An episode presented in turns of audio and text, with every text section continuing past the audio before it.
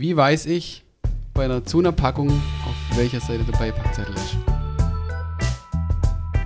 Ich habe die Theorie verfolgt und ähm, nein. Wie der USB-Stick, den schiebt man auch jedes Ja. Mal falsch rum rein, oder? Ja. Hallo liebe Zuhörer und Zuhörerinnen. Herzlich willkommen zu einer weiteren Folge Pflegetheke, der Apothekenpflege-Podcast mit Knut und Susanne. Mein Name ist Susanne Laukhoff. Ich bin approbierte Apothekerin und neben mir sitzt Knut Grimmer, freiberuflicher Altenpfleger. Hallo Susanne, du hast mir erzählt, dass du einen Vortrag gehalten hast zum Thema Beipackzettel. Ja, Ähm, nennt man auch Waschzettel, wie ich feststellen musste. ja klar, du das nicht gewusst? Nicht ganz. Nee. Okay, da haben wir, oder greifen wir das Thema noch einfach gleich auf. Ähm, genau, weil da sicherlich das ein oder andere Interessante dazu zu sagen gibt und da bist du natürlich die absolute Expertin. Und meine erste Frage wäre jetzt als erstes mal, wie weiß ich bei einer zu einer Packung, auf welcher Seite der Beipackzettel ist? Die Gibt es Frage, da, da einen Trick? ich habe mal eine Zeit lang gedacht, ich wüsste es, weil ich mal gedacht habe, der Logik folgend, da wo Charge und Verfalldatum stehen, da wäre er nicht. Okay. Ich habe die Theorie verfolgt und ähm, nein. Gibt es das echt nicht? Ich glaube, da gibt es gar keine Regularien, aber jetzt stellst du mir schon wieder Fragen. Kann man das sowas eigentlich googeln? Aber kann man nicht irgendwie vielleicht, wenn man raschelt oder irgendwie rausfindet, nervt So, dich das wie beim? Überraschungsei. Ja, zum Beispiel, aber nervt es sich nicht im Alltag. Du machst eine Packung auf und es ist immer der Beipackzettel. Absolut, weil wir ja auch für Vorne. Medikamenten, äh, also Medikamente für Heime verblistern Mhm. und stellen. Also sprich, ich mache da mal eben 30 Patienten an einem Vormittag. Und da gibt es immer mal wieder Packungen, die man frisch aufmachen Mhm. Ja. muss. Ne? Die, die man schon offen hat, da hat man natürlich den Beipackzettel ein bisschen auf die Seite geschoben. Und ich schaffe es auch, das ist wie der USB-Stick, den schiebt man auch jedes Ja. Mal falsch rum rein, oder? Genau gleich. Ja. Okay, dann äh, legen wir mal los. Ähm, erzähl uns doch mal ein bisschen was den Beipackzettel. Ja, genau. Also im Prinzip in meinem Vortrag äh, ging es darum, ähm, ja, Beipackzettel. Erstmal habe ich mir Gedanken gemacht, welche Informationen sind eigentlich wichtig. Ein Beipackzettel verunsichert ja auch oft. Ähm, viele sagen, ah, den brauche ich gar nicht erst lesen, äh, tun sie ihn gleich weg. Nein, Quatsch, der ist schon wichtig. Aber natürlich das Ding verunsichert. Und zwar nicht nur dann, wenn man ausgepackt hat und versucht wieder zusammenzufalten, sondern auch dann, wenn man versucht zu lesen. Die Frage halte ich mir zum Schluss dann, dann auf, wie du das hinbekommst. da, reden wir, am- da reden wir am Ende drüber. Ich habe schon mit Landkarten geübt. Okay, aber es, es gibt ja bestimmt äh, ein Stück weit, oder was heißt ein Stück weit, eine rechtliche Grundlage oder irgendwas. Man kann nicht, oder, Ja, weißt du, ich meine? Ganz genau. Also tatsächlich, alles- es gibt einen ganz einfachen äh, rechtlichen Hintergrund. Ähm, und zwar erstmal, die Packungsbeilage, die ist äh, im Wortlaut amtlich genehmigt und ist Bestandteil der Zulassungsurkunde eines Medikaments. Jede Änderung muss von der zuständigen Behörde vor dieser angezeigt werden und auch gegebenenfalls genehmigt werden. Und ähm, wie eine Packungsbeilage auszusehen hat, also zum Beispiel, äh, wie sie formuliert wird, äh, welche Schriftgröße, welche Schrift. Ähm, das ist alles tatsächlich ähm, geregelt. Also eine Packungsbeilage muss immer allgemeinverständlich sein. Naja, das liegt vielleicht im Auge des Betrachters. Aber auf jeden Fall eine gut lesbare Information enthalten. Sicherlich die Schrift ist klein. Mm, Soweit ich weiß, müsste es mindestens Schriftgröße 8 sein, aber ähm, leg mich nicht drauf fest, aber ich meine, dass es so wäre. Also ich könnte jetzt nicht unendlich klein schreiben. Es muss in der jeweiligen Landessprache sein und ähm, ja, die Schrift muss an sich gut leserlich sein. Also ich kann jetzt nicht eine besonders schicke Schriftart hernehmen, die dann schlecht leserlich ist. Die Beipackzettel sind doch bestimmt auch immer, oder sind, die gehe ich immer stark davon aus, immer gleich gegliedert. Da gibt es sicherlich auch eine Vorgabe. Und Genau. mir geht es immer so, oft will mal gucken, wie muss ich es einnehmen. Also von, von der Häufigkeit Genau, also so. es fängt schon damit an, äh, um welches Arzneimittel handelt sich- es Ja sich. gut, das weiß man in der Regel. Aber Ja, nee, aber stell dir mal vor, die Packungsbeilage, in der steht es nicht drin. Ja, dann, dann weißt du zum Schluss nimmer, wenn du die Packungsbeilagen vielleicht außerhalb deiner Packung aufbewahrst, Mhm. für welche, das muss immer als erstes, muss eindeutig drinstehen, zum Beispiel Aspirin 500 Milligramm. Dann weiß ich auch, das ist für das Aspirin 500 Milligramm und nicht für das 1000 Milligramm. Mhm. okay. Aber ich kann, also gerade wegen der Gliederung, ich kann mir das zum Beispiel auch nie merken, oder oftmals will man einfach gucken, okay, wie oft am Tag oder wie lange muss ich es einnehmen. Und das ist ja Genau, das immer ist eine. Dosierung drin. Und mir geht es immer so, man fängt immer vorne an und merkt, es kommt nicht, es kommt nicht, es kommt nicht, es kommt nicht, es kommt nicht. Und dann muss man doch wieder umblättern.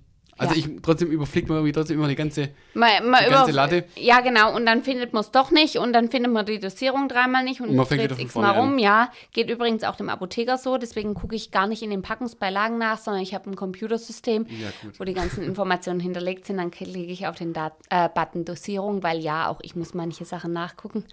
okay, so einfach. Okay, das heißt aber auch jeder Beipackzettel ist gleich gegliedert. Ja, ja. Die Gliederung ähm, ist vorgegeben in gewisser Weise. Also wir brauchen immer den Namen des Arzneimittels, wie ich vorhin schon angedeutet habe, Stär- Stärke und Darreichungsform. Es muss immer Verwendergruppe angezeigt werden, die Wirkweise, die Anwendungsgebiete, die Gegenanzeigen, also die Kontraindikationen, Wechselwirkungen, weitere Anwendungshinweise wie Dosierung, Art der Verabreichung etc.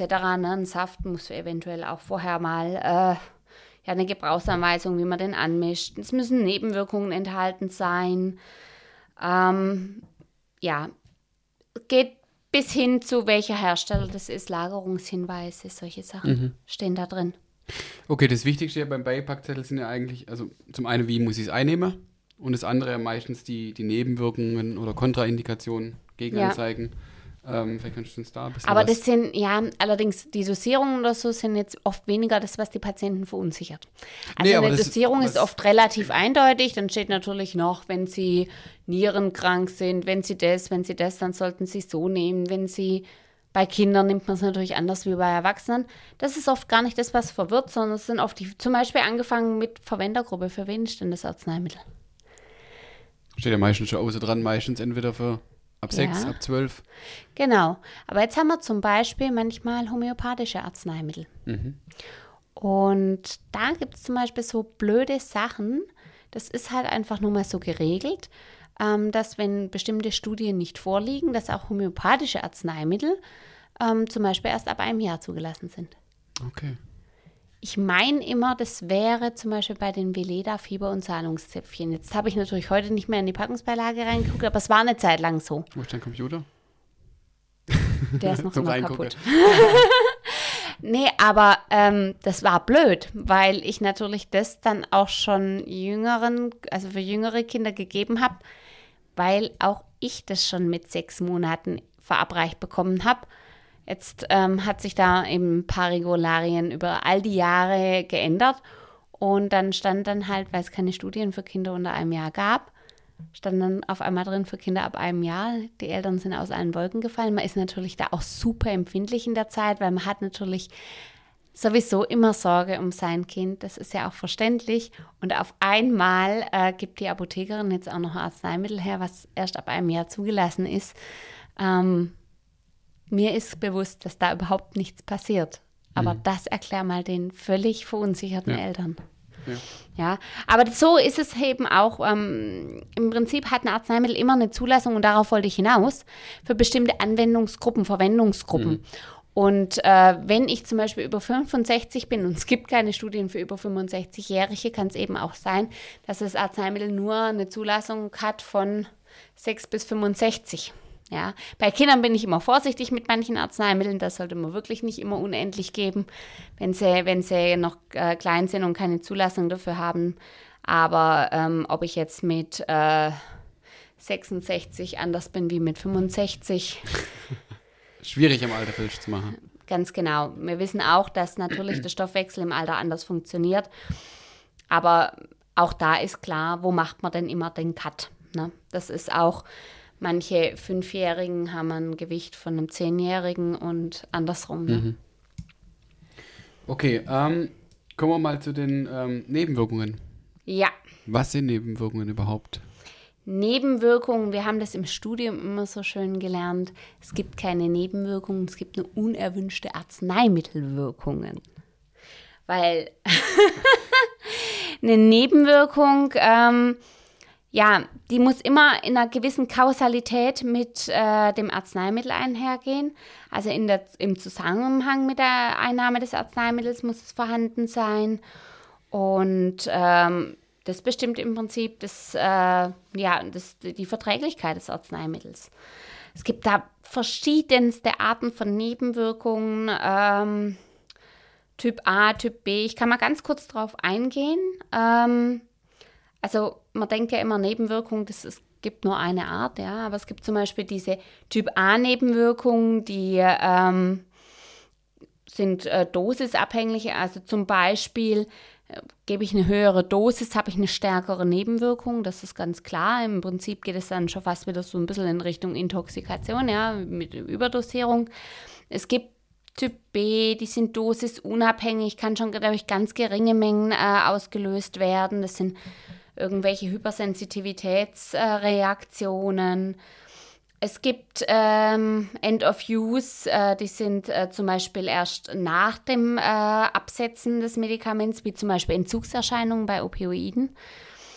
Ähm, es gibt ähm, Nebenwirkungen, die treten erst mit der Zeit auf, weil je länger ich ein Arzneimittel einnehme, zum Beispiel, wenn das ähm, ja äh, zum Beispiel einen Kaliummangel in meinem Körper auslöst, dann kann der sich anfangs noch gar nicht bemerkbar machen, bis er erst wirklich schlimm ist.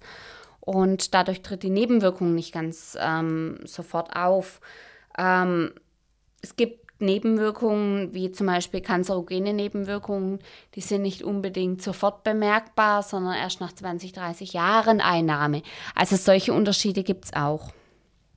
Okay, und jetzt in den ähm, Beipackzetteln steht dann immer drin, die Häufigkeit.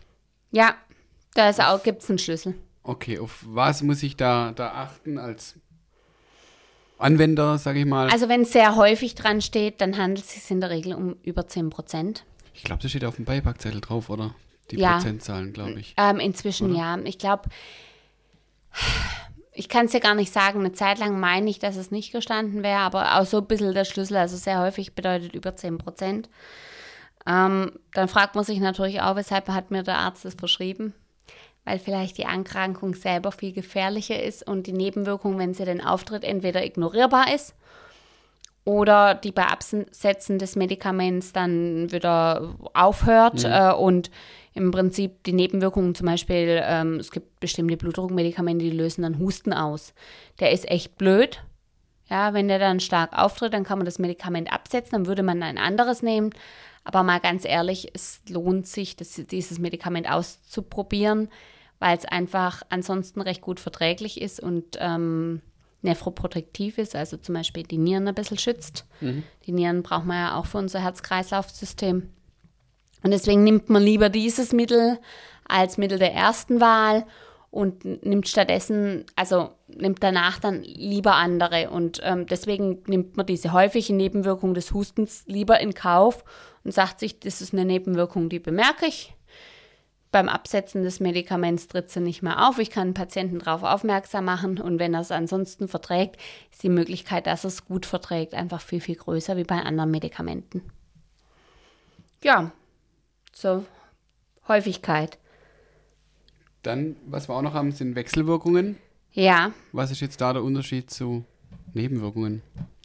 Also sie gehen ein bisschen Hand in Hand.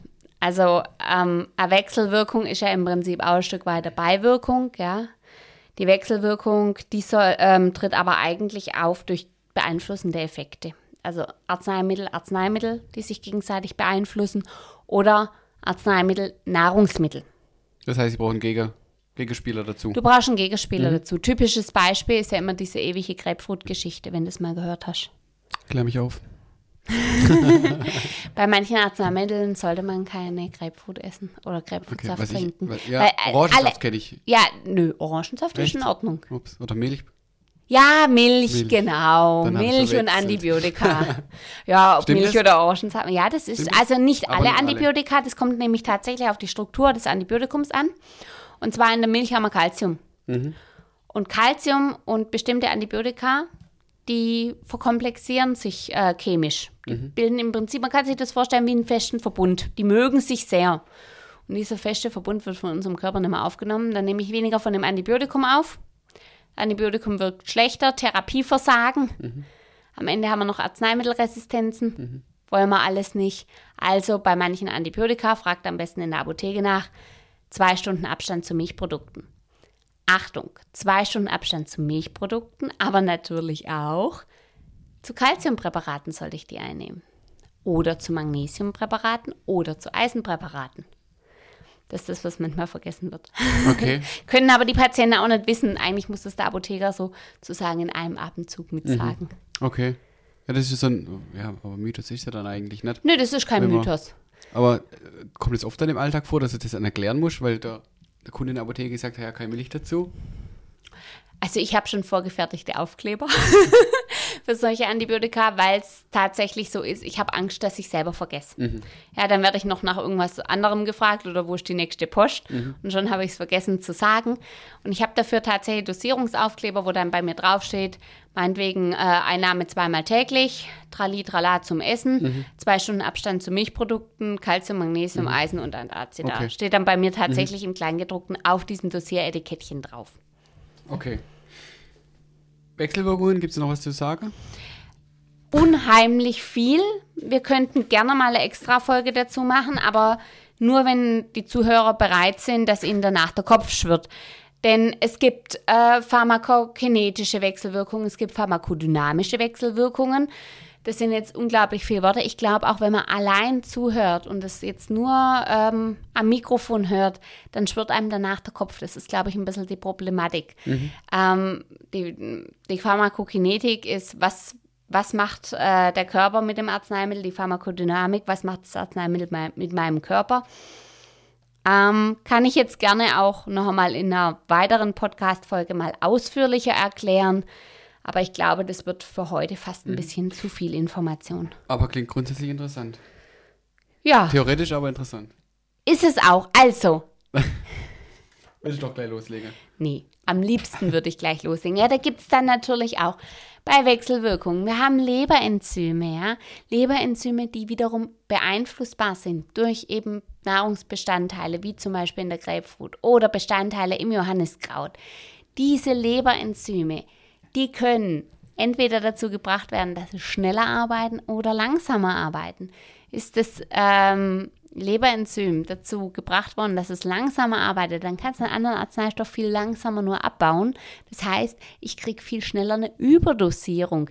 Wird dieses Leberenzym allerdings sozusagen induziert, schneller zu arbeiten, dann wird mein Arzneimittel viel schneller abgebaut und es wirkt viel schwächer. Das ist ein unglaubliches Thema für sich und die Arzneimittelforschung ist noch lange nicht am Ende. Ich glaube, da wird es aber grundsätzlich Sinn machen, wer regelmäßig Medikamente einnimmt oder auch täglich, dass man sich mit dem Thema auseinandersetzt. Ja, aber so tief Oder hört sich das jetzt spektakulärer an wie. Ja, das ist schon spektakulär. ähm, Also wenn ich wüsste, ich müsste jeden Tag ein oder mehrere Medikamente nehmen oder so, dann würde ich mich informieren, okay, auf was muss ich achten oder welche Wechselwirkungen. Ich das kann man machen, das kann man machen, aber dass so du dich jetzt unbedingt in die Thematik der Leberenzyme so einliest, das wird ein aber so bisschen vom kompliziert. Grundsatz her ähm, nicht einfach, okay, der Arzt hat es verschrieben, ich nehme es einfach nur ein, sondern müsste mich ja schon damit. Ja, allerdings muss man auch ganz klar sagen, ähm, wie viel Wechselwirkungen ein Medikament eingehen kann, das kann man fast nicht auswendig wissen. Okay. Das weiß ich auch nicht auswendig. Das muss ich oft selber nachlesen. Ich habe einen Computer Ja. dafür. Ich muss auch mal so nachlesen. Auch der Arzt muss mal nachlesen.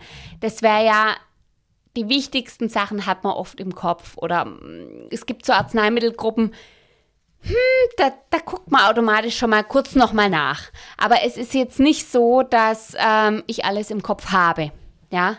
Ähm, man hat aber oftmals schon, na, dass man sagen kann, oh, das, da müsste ich jetzt mal nachgucken oder ja, gut, das kann ich jetzt wirklich ausschließen eigentlich, ne? Aber es kommen da auch immer wieder neue Sachen ans Tageslicht, Sachen, die man vielleicht auch gar nicht gewusst hat. Gut, kommen wir noch zum, zu ein paar Anwendungshinweise, was Ja. oder auch in der Pflege ja oftmals vorkommt. Ähm, in welchen Mengen muss ich es einnehmen? Wann muss ich es einnehmen? Wir haben es schon mal in einer anderen Folge angerissen. Vor dem Essen, nach dem Essen, Ja. während dem Essen. Vor dem Essen Und ganz wichtig, Magen. ganz Mhm. wichtig in der Pflege, darf ich es zermörsern, also zerkleinern, teilen. Das finde Steht ich, in der Packungsbeilage. find ich auch, das ist eine paar hin der, wie heißt Naja, im Waschzettel halt. Im Waschzettel jetzt. Ja, steht da tatsächlich alles drin unter Anwendungshinweise. Nochmal kurz zur Wiederholung. Vorm Essen bedeutet eine Stunde vorm Essen, also auf nüchternen Magen oder eine halbe Stunde vorm Essen. Zum Essen direkt in Verbindung mit Speisebrei nach dem Essen, 15 bis 30 Minuten nach dem Essen. Ähm, sowas steht da drin. Dann, ja, dieses, ob es teilbar ist, ob es zermörserbar ist. Bei Teilbarkeit haben wir natürlich auch immer das, was ich schon mal erklärt habe. Ja, der Arzneimittelhersteller darf nur eine Teilbarkeit reinschreiben, wenn er entsprechende Studien dazu vorliegen hat. Manchmal spricht trotzdem nichts dagegen, eine Tablette zu teilen, obwohl die entsprechende Studie dazu nicht vorliegt, weil ich davon ausgehen kann, dass es eigentlich in Ordnung ist. Mhm. Aber da kann man dann immer auch nochmal den Apotheker mhm. fragen. Okay. Ja, und Anwendungshinweise, natürlich klar, bei manchen Säften, die müssen aufgeschüttelt werden zum mhm. Beispiel, ja. Ähm, Säfte sind ja nicht immer Lösungen, sondern Suspensionen. Ich habe das auch mal kurz erklärt. Suspension ist im Prinzip ähm, Schwebeteilchen in der Flüssigkeit, die sind nicht gelöst, sondern die setzen sich unten ab. Man kann das sich so ein bisschen vorstellen wie Sand in Wasser. Und es muss sich aufschütteln, damit der Wirkstoff wieder gleichmäßig verteilt ist. Und sowas steht zum Beispiel dann auch natürlich in der Packungsbeilage drin. Okay. Das heißt, ich habe jetzt meine pa Beipackungs-Anleitung. Warum fällt mir, warum kommt mir das Wort denn immer über die, Lippe, über die Lippe? Waschzettel. Also in unserem Skript ganz oben stehen ein paar Namen. Beipackzettel, Packungsbeilage, Gebrauchs- oder Patienteninformation und Waschzettel. ich bleibe bei Waschzettel, es geht immer am einfachsten über die Lippen. Ähm, ich habe einen Waschzettel durchgelesen Will wieder die Verpackung reinkriege. Wie ja. gelingt mir das? Zum Abschluss hast du einen Du musst ihn nur zusammenfalten. Tipp? Und zwar genauso, wie du ihn auseinandergefaltet hast. Das macht man übrigens auch bei Landkarten so. Das kriegst du aber beim Waschzettel hin. Kriegst du das hin? Ich? Nö. Ich bringe nächstes Mal ein paar mit und dann, üb, dann will ich von dir sehen, wie du das machst. Weil ich, also, ich kenne niemanden, der das hinkriegt. Oder? Ja, aber ich glaube, man muss es auch nicht. Nein, ich glaube, also, im Pflegeheim ordnet man das in. Wie macht ihr das? Oder habt ihr das gemacht? Habt ihr das in Ordner absortiert oder wie macht ihr das? Die Beipackzettel? Ja.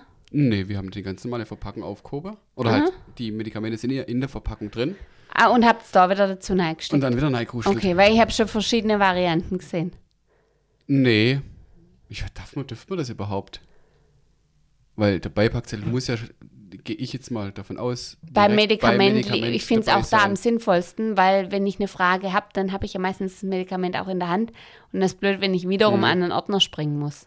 Ich weiß nur, dass ihr die Packungsbeilage in irgendeiner Weise in der, im, im Heim vorliegen habt, also ihr könnt nicht auf beipackzettel.de gehen. das weiß ich. Weil okay. es könnte ja mal das Internet ausfallen. Könnte passieren. Ja. Oder ihr holt euch ein Virus, weil er auf die falsche Seite geklickt hat. In diesem Sinne, herzlichen Dank fürs Zuhören und wir freuen uns auf eine weitere Folge Pflegetheke, der Apothekenpflege-Podcast mit Knut und Susanne.